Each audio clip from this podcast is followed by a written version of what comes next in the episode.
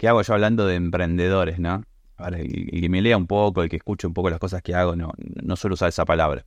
Si bien es una palabra que me encanta, no sé, hace 10, 15 años cuando la escuché, más de la mano de entrepreneur, ¿no? O sea, entrepreneur o como se pronuncie, palabra francesa, que creo que significa eh, encarar un negocio y asumir un riesgo, ¿no? Como ser independiente. en el momento que yo la escuchaba, la, vi siempre asociado a, personas que encararon negocios que había un riesgo en tal, en el, hecho de, ocupar un lugar que nadie había ocupado antes. Y ahí donde me gustó esa palabra. Después con el tiempo, como, como toda palabra se vuelve popular o como se masifica, cada uno la interpreta como quiere. Y no quiero agarrármela con el, no sé, con el que abre un café, ¿no? Que es un, estrés inmenso, no deja hacer un negocio independiente en el cual me puede ir mal y seguramente me vaya muy mal porque una gran cantidad de cafés de, los que se abren cierran, así como todo emprendedurismo, pero digo, em, me gusta más el significado de ocupar un lugar más desconocido, es decir, darme cuenta de que hay un espacio para hacer algo que no hacía alguien, o quizás yo no sabía que lo hacía porque lo hacen muchas pocas personas y no conozco el mundo entero, pero digo, ahí donde yo me encuentro con, esa, con ese término y, quería resignificarlo con un ciclo de charlas y cómo eh, charlando con gente que hace eso, con gente que asume un riesgo, que encara algo, pero qué es lo que está asumiendo, algo que consideraba que no lo estaba haciendo nadie. Después puede estar equivocado, había atrás 10 personas que lo hacía, o, quizás no termina haciéndolo bien, pero digo, quiero volver a encontrarme con ese término, con, ese concepto, y es, y es, por eso que arma este ciclo de charla donde se van a encontrar con eso, con, con, con personas, con grupos de amigos, con socios, con lo que fuere, que vieron un problema, que los que en general, por ya les, les voy spoileando, eh, se dedicaban a algo y vieron el problema ahí enfrente y dijeron, voy a saltar de esto que parece más cómodo a eso que es más incómodo, porque creo que hay más espacio para innovar, más espacio para ser emprendedor y, eso se van a encontrar con diferentes grupos de personas que quieren resolver algo, lo hacen apasionadamente, que, encuentran un montón de obstáculos en el, camino de hacerlo y creo que escuchándolos a ellos, preguntándole preguntas similares a cada uno, creo que se arma un patrón ahí para el que lo, no sé, para que esté atravesando el mismo momento, sea parte de un equipo o esté pensando en encarar algo, quizás este ciclo de charlas dirigidas por, por quien les habla les, dé algún tipo de valor. Así que este es un poco una intro, un porqué, eh, un spoiler de lo que se viene más adelante. Estamos en un ciclo de charlas donde me propuse conocer por qué emprenden los que emprenden, ¿no? Estoy con Gustavo y con Ariel de Tu Food y dale, cuéntenme un poco más, chicos. Bueno, tu food, ¿cómo surge tu food? O sea, tu food surge de gastronómicos.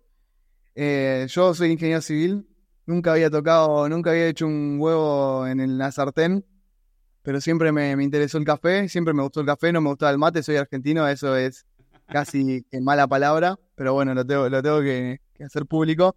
Entonces decidimos con un amigo abrir eh, un tostadero de café de especialidad.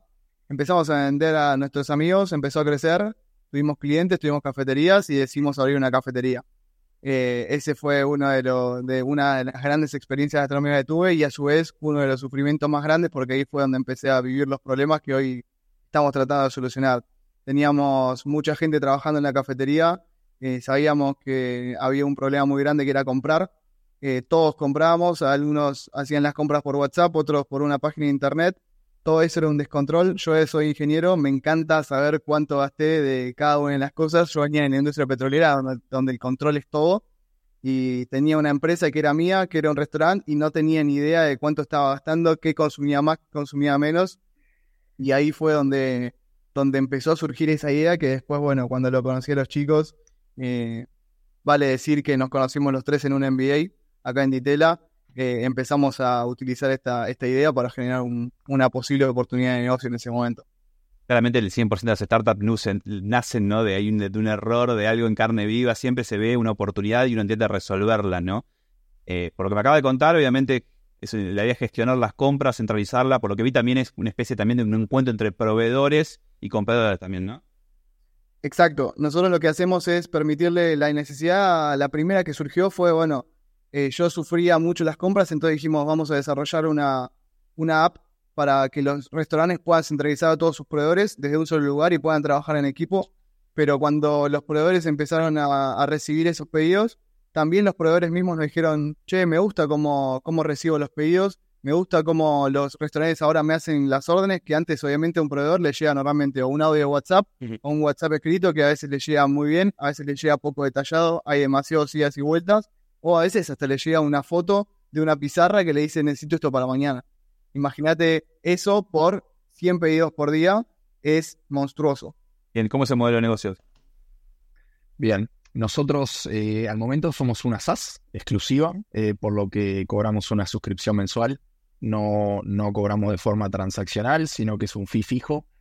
Eh, para proveedores depende un poco del tamaño, distintos, distintas suscripciones. Y del lado de restaurantes tenemos un modelo freemium, en el cual permitimos hacer la mayoría de las cosas de forma gratuita y tenemos algunas funcionalidades premium, que es con una suscripción mensual más pequeña que, la de los proveedores. ¿Y ese nivel de suscripción depende de, la cantidad de compradores, del tamaño del restaurante? ¿Cómo, lo manejan eso?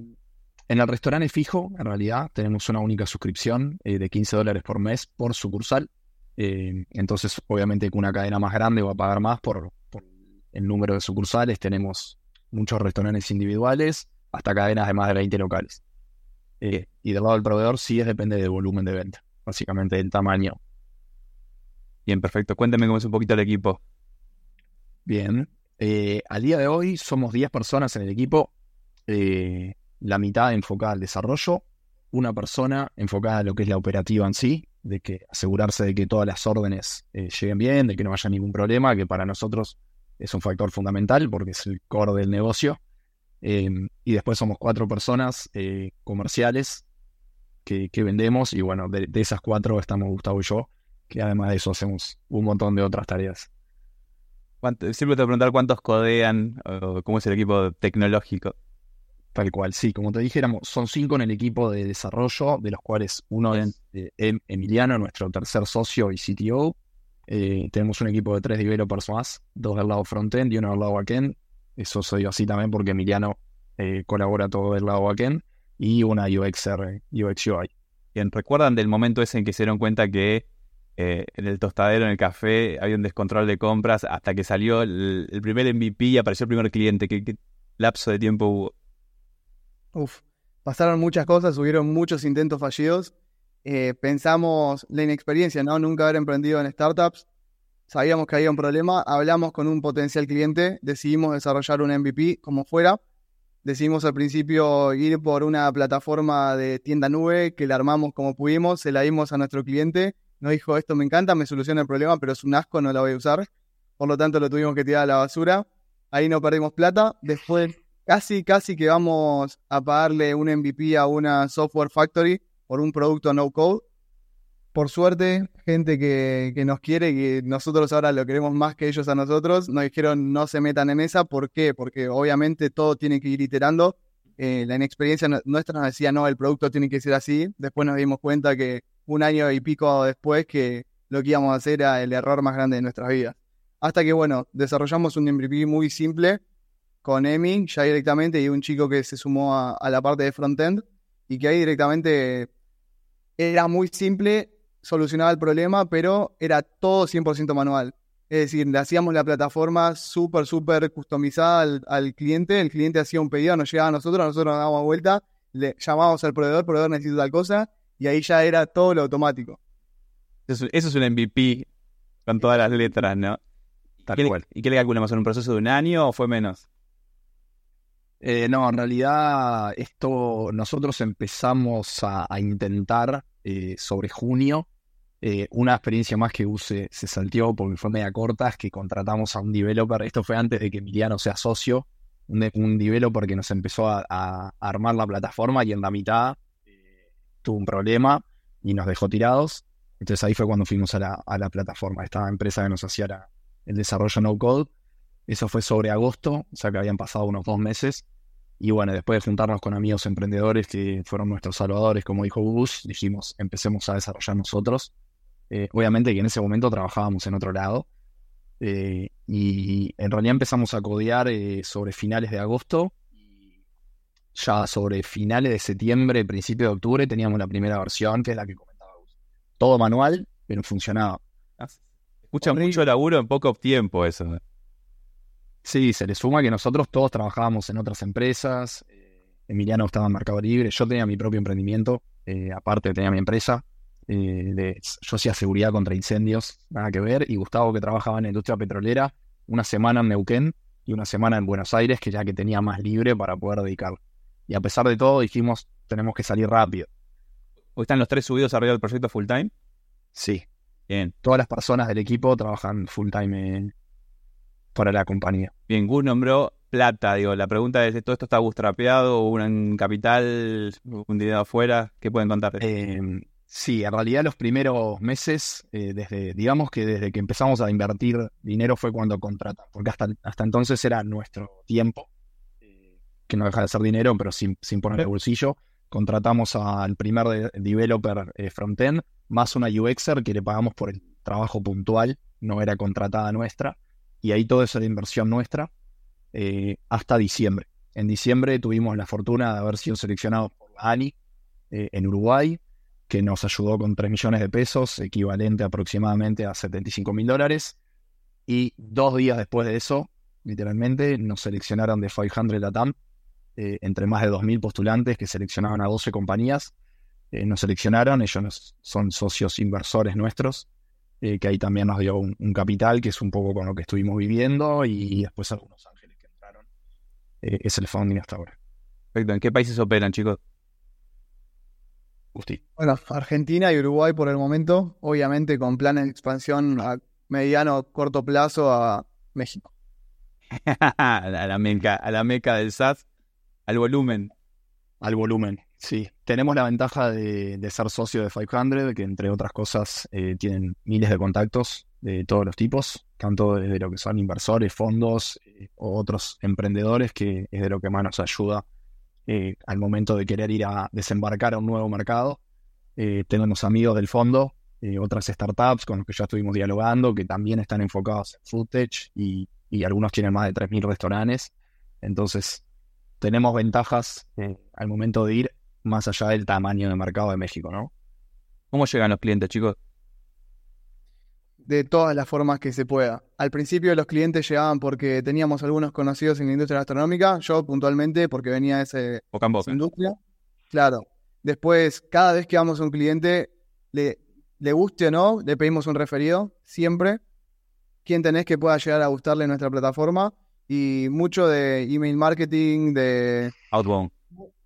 Eh, muy poco de publicidad casi que no, no hacemos nada de publicidad de Instagram. Obviamente no nos gusta mucho y tampoco es algo que, tenga mucho éxito en nuestra industria, porque nuestra industria es como muy similar a, al agro en ese sentido. Eh, es muy old school y los restaurantes y los proveedores no van a usar algo nuevo, salvo que el de al lado lo use. Si el de al lado le dice, che, esto está buenísimo, lo van a usar. Pero si no, forma. Tal cual. Una, una acotación es que nosotros al tener dos plataformas enfocadas a, a los dos, digamos, grandes jugadores de la industria. Cuando un restaurante entra, le empieza a hacer pedidos a sus proveedores, que en promedio son entre 20 y 30, y son proveedores que empiezan a recibir órdenes, y algunos demuestran interés en la plataforma, y cada proveedor que se quiere integrar agrega a sus clientes, que son 100 en promedio, entonces se genera como un efecto bola de nieve que permite crecer más rápidamente y te, da una facilidad en lo que es conseguir contactos, ¿no? Vemos que el proveedor es un gran partner de negocio. Por supuesto que sí. Bien, bien hay un boca en boca, aunque parezca mentira, en expansión hablamos de países, pero el boca en boca es clave. Como bien decía Gus, o sea, que lo use, que lo use primero el del costado, que lo valide y después yo me meto en esa, ¿no? Hay como un... Estamos hablando de clientes que no son eh, nativos tecnológicos, ¿no? Gente que está en una cocina, en una barra, que está con trabajos manuales, con la cabeza en cualquier lado. No todos los negocios gastronómicos tienen su oficina, su departamento de compras y demás. Deben estar, obviamente, los organizados que tienen mucha sucursal, pero hablamos de una persona que está con el delantal, se da vuelta, compra, organiza y demás, ¿no? Exactamente, un poco, un poco la misión nuestra es esa, ¿no? Nosotros sabemos que restaurantes como Starbucks, como McDonald's tienen un montón de sistemas, ellos lo pueden hacer, lo pueden usar obviamente por costos, le dan los costos. La mayoría de los restaurantes, uno, un gastronómico sabe un restaurante muchas veces porque ama la gastronomía, porque ama comer, porque ama el café como me pasó a mí. Pero cuando te sentás a un restaurante y ves lo que hay que hacer detrás para poder llegar a vender un plato de comida, es terrible. O sea, realmente que te lleva mucho tiempo, es muy difícil controlar lo que haces porque la industria no está preparada para asumir ese control y nosotros lo que hacemos es tratar de un poco democratizar estas SaaS para que todos puedan hacer lo mismo. Claro. Y como me gusta despedirme con tres preguntas y los termino de conocer un poco más, voy a hacerle una a cada uno y después una a los dos. Es, hey, Gus, decime quién te inspira. Uf.